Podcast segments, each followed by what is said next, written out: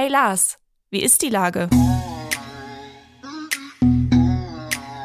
Der fast tägliche Podcast mit Lars Meier. Wie ist die Lage? Unser fast täglicher Podcast in Kooperation mit der Hamburger Morgenpost, der Gute-Leute-Fabrik und Ahoi Radio spürt tagesaktuellen Fragen nach. Mein Name ist Lars Meier und ich rufe fast täglich gute Leute aus Hamburg an. Unser Partner, der das diese Woche möglich macht, ist das Mercado in Altona. Am verkaufsoffenen Sonntag, den 5. November, lädt das Mercado von 13 bis 18 Uhr zum Shoppen, Bummeln und Schlemmen ein. Zudem präsentieren sich im Rahmen des angeschlossenen Blaulichttags zahlreiche Rettungskräfte und ehrenamtliche Institutionen mit Infoständen, Schauübungen und Mitmachaktionen. Das war Werbung. Herzlichen Dank.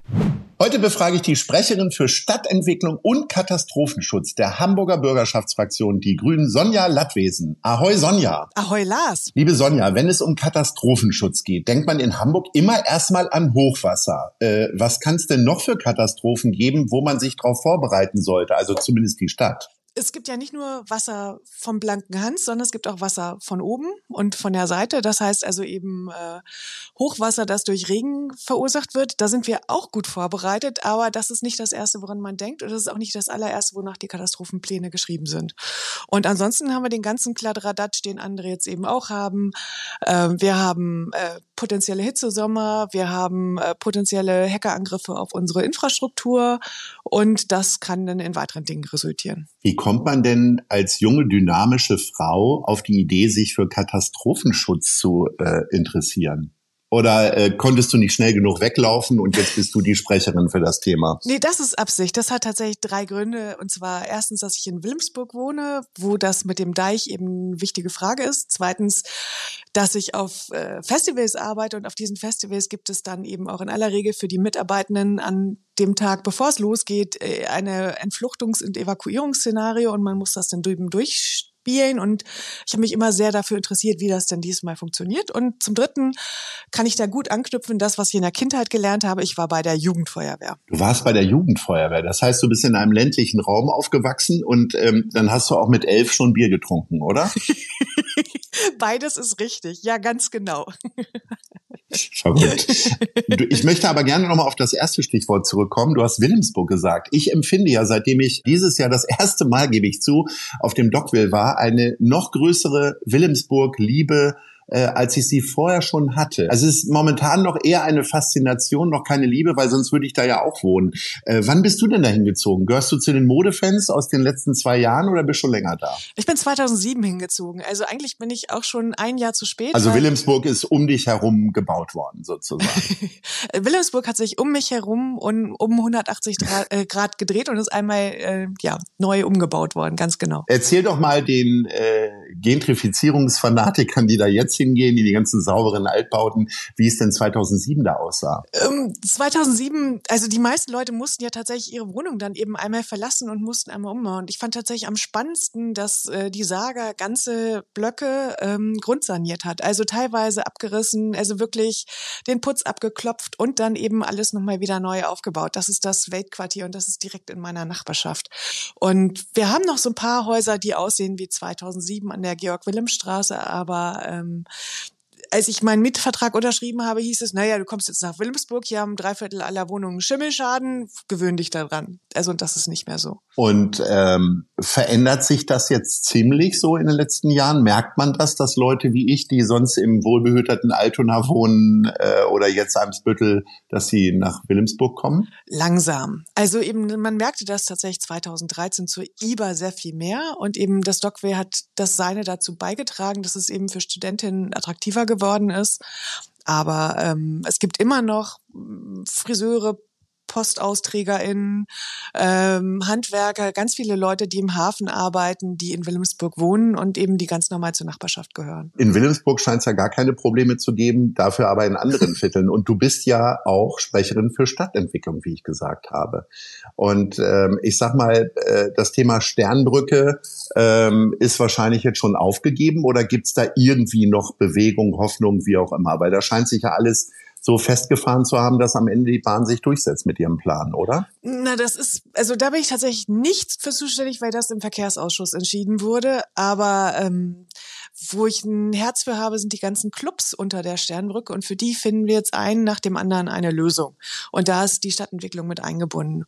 Und ähm, ja, es wird so sein, die Sternbrücke wird abgerissen werden. Und soweit ich weiß, wurde das im Verkehrsausschuss auch dargelegt, warum die eben so nicht erhalten werden kann und warum die Clubs auch im Falle einer Sanierung eben für sehr viele Jahre weg müssten, weil ja eben Widerlager oder so ähnlich. Es gibt so ein ganz schönes Fachwort, was ich jetzt auch nicht wiedergeben kann, wo die Sternbrücke am kaputtesten ist und das muss alles getauscht werden und da sind die Clubs davor. Also von daher gibt es auf jeden Fall große Veränderungen rechts, links, oben, unten an der Sternbrücke und ähm, mein Herzensanliegen ist eben, dass den Clubs geholfen wird und da sind wir gerade dabei. Du hast ja schon erzählt, dass du im Musikbereich tätig bist. Das ist ja wirklich ein schöner, leidenschaftlicher Beruf. Aber wie ist das denn? Also für mich ist Musik ja auch ein Riesenhobby. Aber wie ist das denn, wenn es auf einmal zum Job wird? Irgendwie hörst du privat noch Musik oder eher nicht? 2009 musste ich mir tatsächlich das Musikhören nochmal wieder neu angewöhnen. Aber ansonsten, ja, ich höre. Warum 2009? 2009 ist ganz groß die Plattenfirma, die wir mit äh, fünf Bekannten aufgezogen haben, äh, in die äh, Insolvenz gerutscht und dann so halb gerettet worden, halb nicht. Das heißt, wir sind alle mit großen Schulden rausgegangen. Oh. Da macht es dann kurzzeitig keinen Spaß mehr. Aber es sind gute Kontakte von damals geblieben. Also der ESC-Starter aus Australien, der die ganze Band Voyager, die war einmal bei uns auf dem ähm, auf dem Label, auf dem kleinen. Okay.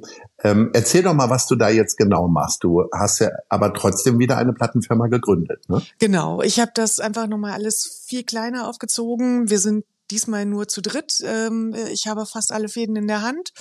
Wir sind nicht mehr so groß abhängig davon, dass ähm, wenn die Euro-Krise kommt, dass wir dann eben einen Vertrieb nach dem anderen verlieren und dass wir dann groß die Miesen machen. Die Plattenfirma ist jetzt tatsächlich nur eben ganz klein und eben kümmert sich vor allen Dingen um Newcomer in und äh, um Hamburg und eben ja so ein bisschen Umgebung. Und ähm, hauptsächlich verdiene ich mein Geld über den ganzen Sommer mit Musikdienstleistungen. Also gar nicht mit der Plattenfirma selbst. Musikdienstleistungen hört sich ein bisschen so an, als wenn du äh, auf der Hammond-Orgel äh, Alleinunterhalterin bist auf Geburtstagspartys. Das ist es aber nicht. Nein, ähm, zum Beispiel auf Festivals betreue ich Bands oder ähm, für äh, Agenturen fahre ich Bands von A nach B und sorge eben auch dafür, dass sie nicht nur blind von A nach B gefahren werden, sondern dass sich dann auch drum gekümmert wird, dass das Hotel dann bezugsfertig ist und so weiter und so fort. Durch die Bürgerschaft habe ich das alles ein bisschen äh, zurückgefahren, aber meinen größten Kunden habe ich behalten. So, und dann bist du auf, auf großen Festivals, weil auf kleinen Festivals werden ja Künstler nicht betreut, die werden dann da irgendwo rausgesetzt und dann müssen sie den Weg alleine zur Bühne finden.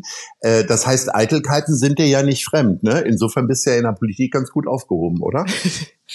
man lernt auf jeden Fall einiges, gerade eben, ja, doch beim, beim Umgang mit verschiedensten Bands, egal ob klein oder groß, da lernt man auf jeden Fall eine Menge. Wenn du so eine große Musikleidenschaft hast, äh, bewertest du denn Menschen? Also ich bin ganz früh als Teenager, wenn ich da irgendwo in ein Zimmer kam von einem Mädchen, habe ich erstmal gleich die Plattensammlung mir angeguckt und entweder der Daumen ging hoch oder runter.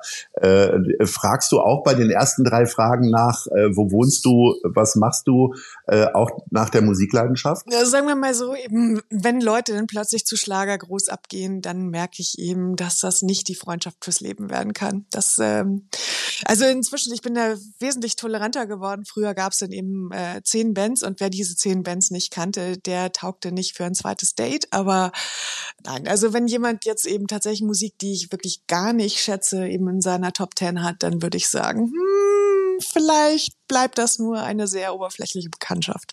Dann nenn doch jetzt mal drei Bands, äh, die zumindest früher zu einem zweiten Date geführt hätten, damit wir mal alle Bescheid wissen, in welche Richtung du hörst. Also ganz früher auf jeden Fall Nirvana oder Pearl Jam. Dann eben später, als ich so richtig äh, dann eben Music Nerd wurde, dann eben auf jeden Fall In Flames.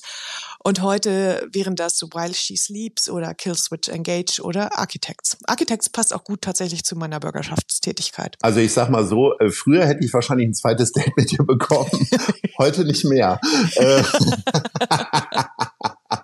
Liebe Sonja, wir sind schon bei. Nice. Oder Scheiß. Wofür hast du dich entschieden? Es gibt so viel Schlechtes in der Welt, ich gucke lieber auf das Positive. Nice. Ja. Und zwar möchte ich da über den Verein Westwind reden. Seit äh, 2015 kümmert er sich darum, dass zunächst Flüchtlinge, heute auch generell äh, Menschen mit wenig Geld in der Tasche an Fahrräder kommen und äh, sorgt ehrenamtlich dafür, dass diese Fahrräder äh, wiederhergestellt werden und dass man sich die dort für ein sehr, sehr kleines Geld oder für gar kein Geld bekommen kann. Und äh, dieser Verein ähm, hat sogar in der Zwischenzeit mehrere Buftis äh, ja, durchgebracht und eben einige von denen sind jetzt auch in der Ausbildung zum Fahrradmechaniker. Und dieser Verein äh, hat sich jetzt beworben für den Airport Nachbarschaftspreis und da drücke ich ihm die Daumen. Da drücken wir alle die Daumen. Die Organisation kennen wir vom N-Club. Die besuchen uns immer mal wieder regelmäßig und ist wirklich eine ganz fantastische Einrichtung. Also wer Sonja nicht geglaubt hat, ich will es nochmal bestätigen. Liebe Sonja, es hat äh, großen Spaß gemacht. Ich gehe jetzt mal äh, tatsächlich in die Tiefe des Internets und suche die aktuelleren Bands raus. Und vielleicht reicht's dann für ein zweites Gespräch mit uns beiden demnächst. In diesem Sinne, ahoi. Ahoi, Lars. Dieser Podcast wird präsentiert von der Gute-Leute-Fabrik, der Hamburger Morgenpost und Ahoi Radio.